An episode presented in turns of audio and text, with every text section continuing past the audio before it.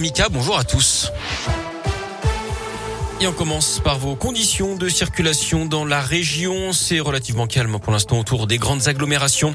À la une, on n'offre pas un animal comme on offre un jouet. C'est le message de la SPA à l'occasion de Noël, car tous les ans, passé les fêtes de fin d'année, de nombreux animaux sont abandonnés dans les refuges ou sur la voie publique, considérés comme trop encombrants par leurs nouveaux propriétaires ou n'ayant pas été pleinement désirés. La SPA souhaite donc sensibiliser le public, car adopter un animal implique des responsabilités au quotidien. Magali est chargée de communication à la société protectrice des animaux. Il est très important que toutes les personnes qui font la démarche de venir dans un refuge pour adopter ou même d'aller dans une animalerie prennent bien le temps de réfléchir. Dans tous les cas, une adoption, c'est un engagement qui vous engage sur une certaine durée. On ne prend pas un animal sur un coup de tête comme on prend euh, quelque chose dans un magasin.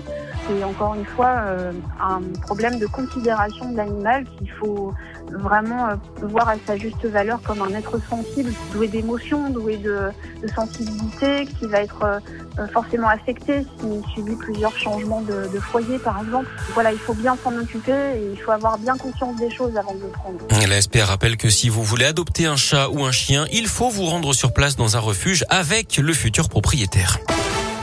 L'actu, c'est aussi cette question. Faudra-t-il bientôt un pass sanitaire pour aller travailler? C'est en tout cas ce que souhaite le gouvernement. Le ministre, la ministre du Travail reçoit aujourd'hui les partenaires sociaux. Un pass sanitaire qui pourrait se transformer en pass sanitaire à partir de, février, un pass vaccinal, pardon. Le projet sera débattu devant l'Assemblée nationale fin janvier. Quant à prolonger les vacances des enfants pour freiner l'épidémie de Covid-19, Jean-Michel Blanquer a répété hier que ce n'était pas l'hypothèse privilégiée et qu'une telle mesure ne serait décidée qu'en dernier ressort. Hier, plus de 48 000 nouveaux cas ont été détectés. Près de 3000 patients sont en réanimation. Un individu en fuite dans l'un après une agression au couteau à la gare d'Amberieu en Bugey hier. D'après le progrès, les faits se sont produits en début d'après-midi. La victime âgée d'une soixantaine d'années aurait reçu un ou plusieurs coups de couteau dans le souterrain de la gare. Les gendarmes ont lancé des recherches intensives pour retrouver le suspect. Une équipe cynophile a notamment été déployée.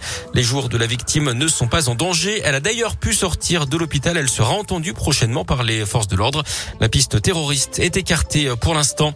Grosse frayeur dans la région pour une famille lyonnaise hier dans le Jura. Une maman et son fils de 12 ans se sont perdus pendant une randonnée. Les secours ont été alertés par les victimes vers 14h30 d'après le progrès. Elles se sont égarées dans un demi-mètre de neige. Elles ont finalement été héliportées et répatriées saines et sauves vers leur voiture. Du sport du foot avec la première de Pascal Duprat hier après-midi sur le banc stéphanois en 32e de finale de Coupe de France. Victoire d'ailleurs de la Saint-Etienne face à Lyon du Cher 1-0. Les Verts sont donc qualifiés pour les 16e de finale. C'est Arnaud Nordin qui a marqué le but stéphanois.